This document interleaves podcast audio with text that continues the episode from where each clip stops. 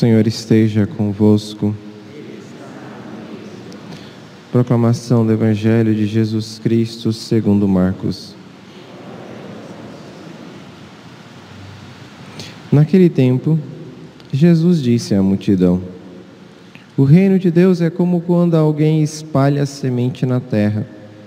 Ele vai dormir e acorda noite e dia, e a semente vai germinando e crescendo mas ele não sabe como isso acontece. A terra por si mesma produz o fruto. Primeiro aparecem as folhas, depois vem as, a espiga, e por fim os grãos que enchem a espiga. Quando as espigas estão maduras, o homem mete logo a foice, porque o tempo da colheita chegou.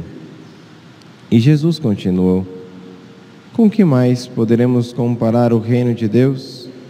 Que parábola usaremos para representá-lo? O reino de Deus é como um grão de mostarda que, ao ser semeado na terra, é a menor de todas as sementes da terra. Quando é semeado, cresce e se torna maior do que todas as hortaliças, e estende ramos tão grandes que os pássaros do céu podem abrigar-se à sua sombra. Jesus anunciava a palavra usando muitas parábolas como estas, conforme eles podiam compreender. E só lhes falava por meio de parábolas, mas quando estava sozinho com os discípulos, explicava tudo. Palavra da salvação.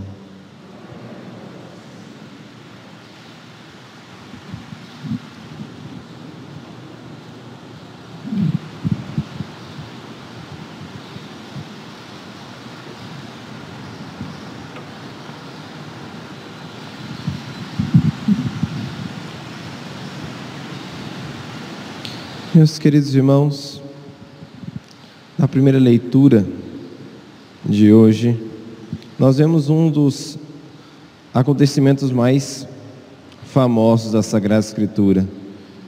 Existem até filmes relatando este acontecimento entre Davi e Betsabeia.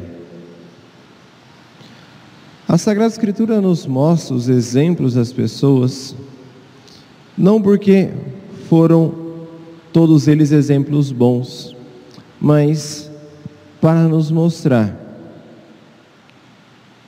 a limitação do coração humano e o que é capaz de realizar em nós a graça de Deus. Por isso, então, para que nós possamos compreender mais a fundo a miséria de nosso coração e onde quer nos levar a graça de Deus, é que nós, então, iremos meditar um pouco sobre essa primeira leitura. O que nós notamos quando lemos este acontecimento que foi de Davi ali, envolvendo Davi, Betsabeia e Urias? Primeira coisa que nós notamos, na verdade, o que nós notamos é a malícia do pecado Veja, o pecado, tudo que o demônio faz, tem como característica fazer uma comparação, né, uma imitação barata daquilo que Deus realiza. E por que é importante a gente entender isso? Porque as graças de Deus, elas nunca são graças solitárias, mas são sempre graças que atraem outras graças, virtudes que nos levam a outras virtudes. Se você, por exemplo, começa a buscar a virtude da obediência, não é somente a virtude da obediência que virá. Muitas outras virtudes virão anexas a essas. Assim também acontece com o pecado. Um pecado ele nunca vem sozinho. Ele traz juntamente consigo uma multidão de outros pecados. E é o que nós notamos aqui na primeira leitura. Vejam, começa com Davi, olhando com desejo a Betsabeia, que era mulher de Urias. Desse desejo, que já é pecado, surge então o convite. Do convite, então, surge o ato da traição. Do ato, o que acontece? Surge um outro pecado de querer esconder e maquiar. E é assim muitas vezes o nosso coração. Nós não queremos revelar quem nós somos. E é assim que o demônio nos pega. Quantas e quantas pessoas têm resistência em se confessar, por exemplo, e aí colocam inúmeras dificuldades, seja em relação a si, seja em relação à situação em que está vivendo, seja em relação ao sacerdote que vai se confessar. Tudo isso faz parte da armadilha de Satanás para fazer com que o homem, com que a mulher continuem vivendo uma vida dupla, como aconteceu com Davi. E aí então ele começa a querer esconder este pecado. E aí, por querer esconder este pecado, ele vai e pede para Urias descumprir um mandamento da lei de Deus. Olha só um outro pecado. Para ele se deitar com a mulher dele, Bessabeia para assim então esconder o pecado que o próprio Davi havia feito. Começa a induzir então Urias a cometer um pecado, porque de fato as guerras no tempo de Israel eram tratadas como uma guerra espiritual. E guarde bem essa palavra, guerra espiritual. E por isso, por se tratar de uma guerra espiritual, é que eles, antes de partirem para a guerra, faziam sacrifícios, ofereciam sacrifícios e holocaustos a Deus. E durante a batalha, ou naquele período, quando dura a guerra, eles não voltavam para as suas casas, não se deitavam com as suas esposas, eles viviam aquele voto de castidade, podemos dizer assim, porque se tratava de uma guerra espiritual. Aquilo que o próprio São Paulo dizia, não é contra homens de carne e osso somente que estamos lutando, mas contra seres espirituais. Fracassando essa tentativa, Davi então vai para uma outra, que é o quê? Que é a de pedir que levasse Urias, que era muito querido a ele, levasse Urias ao fronte da batalha, à parte mais difícil, para que ele não sobrevivesse, induzindo Urias, levando Urias à morte embora não tenha matado diretamente, as mãos de Davi estão encharcadas de sangue. Vejam como é a malícia do pecado. Uma coisa vai atraindo a outra. Veja como Satanás foi aos poucos conduzindo o coração de Davi. E vejam que era um Davi que já reinava em Jerusalém, ou seja, já tinha travado muitas batalhas, já tinha tido muitas revelações e muitos encontros com Deus. Já tinha uma, como a gente dizia, disse no dia de hoje, já tinha uma certa caminhada com o nosso Senhor, com Deus. Mas onde está a fonte de tudo? Onde está o erro? da queda de Davi. Onde está aquele ponto onde nós podemos dizer aqui, aqui começou a queda? Quando nós olhamos o primeiro versículo, nós notamos que aqui está a fonte da queda de Davi. E entendendo a queda de Davi, nós entendemos todas as nossas quedas. Diz assim: No ano seguinte, na época em que os reis costumavam partir para a guerra, Davi enviou Joabe com seus oficiais e todo Israel, e eles vastaram o país dos amonitas e sitiaram Rabá. mas Davi ficou em Jerusalém. Na época em que os reis costumavam batalhar, Davi ficou em Jerusalém. Não foi batalhar, não foi combater. E aqui então está a grande derrota de Davi, de não querer continuar lutando, mesmo depois de tanto lutar. Porque vejam, para que Davi assumisse, o rei de Israel teve que fugir e tantas outras batalhas, quantas outras dificuldades. Fugir do rei Saul que queria matá-lo.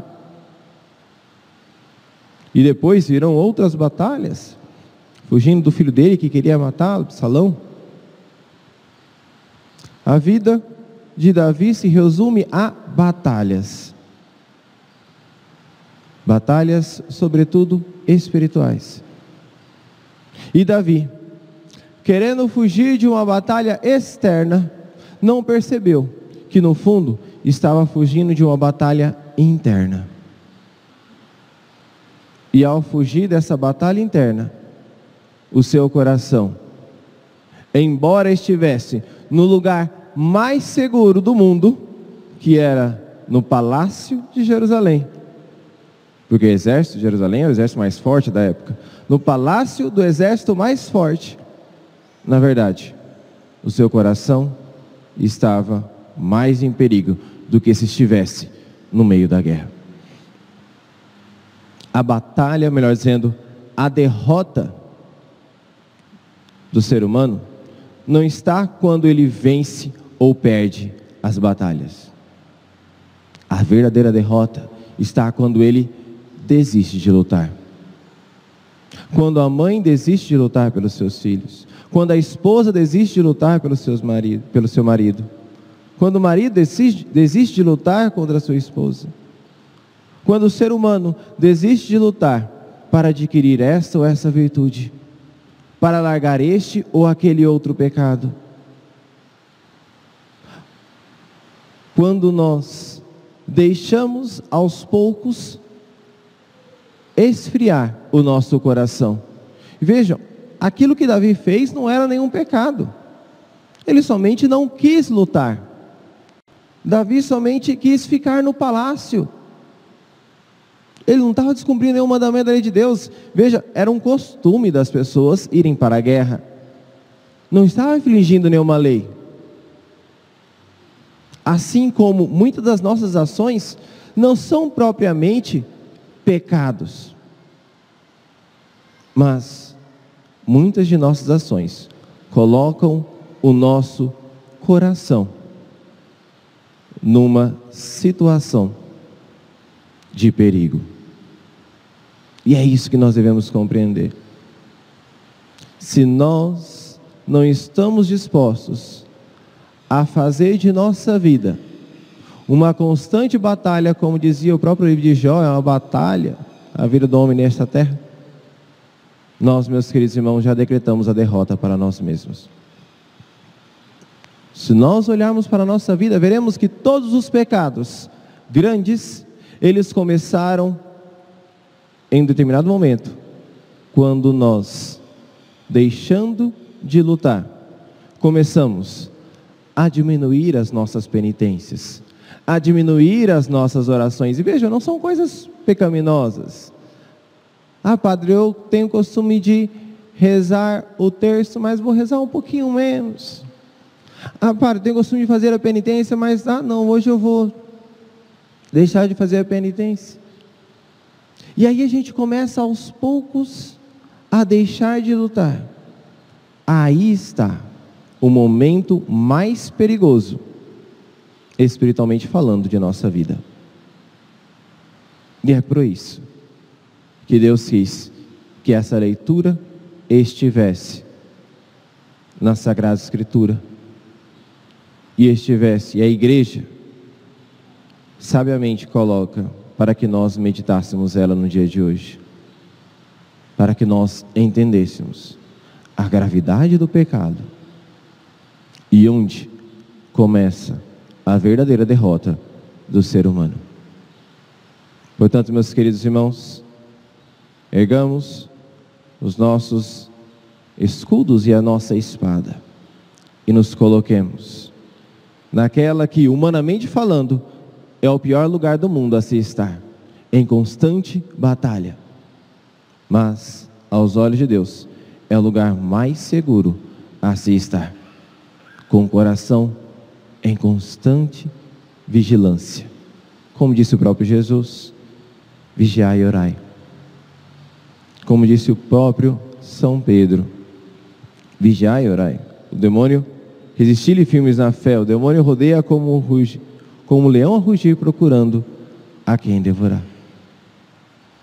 Portanto, meus queridos irmãos, entendendo todas essas realidades que Deus quis, quer nos ensinar, que agora, nessa Santa Missa, possamos suplicar a Ele esta graça. A graça de jamais desistirmos de nossas batalhas, de jamais recuarmos em nossos frontes.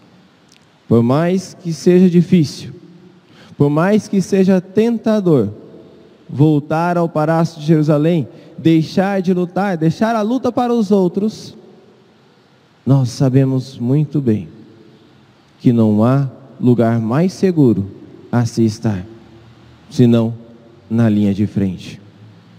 Porque, como diz a própria leitura, na época em que os reis partiam para a batalha, Davi não estava, mas Davi não era o verdadeiro rei.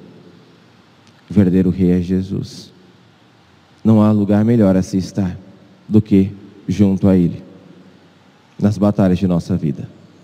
Seja louvado nosso Senhor Jesus Cristo